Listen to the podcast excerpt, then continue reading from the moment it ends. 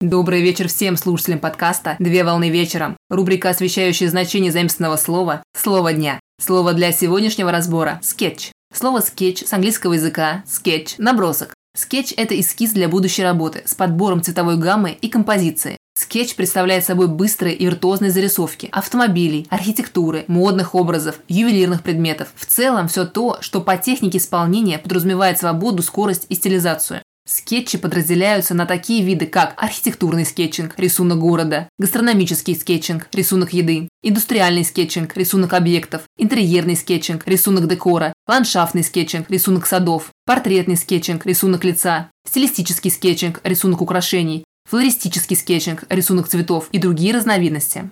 Скетчи могут быть оформлены и в академической манере, продуманные интерьерные иллюстрации и точные ручные визуализации. Материалы, используемые для исполнения скетчей, это акварельные краски, маркеры, цветные карандаши и другие подручные материалы.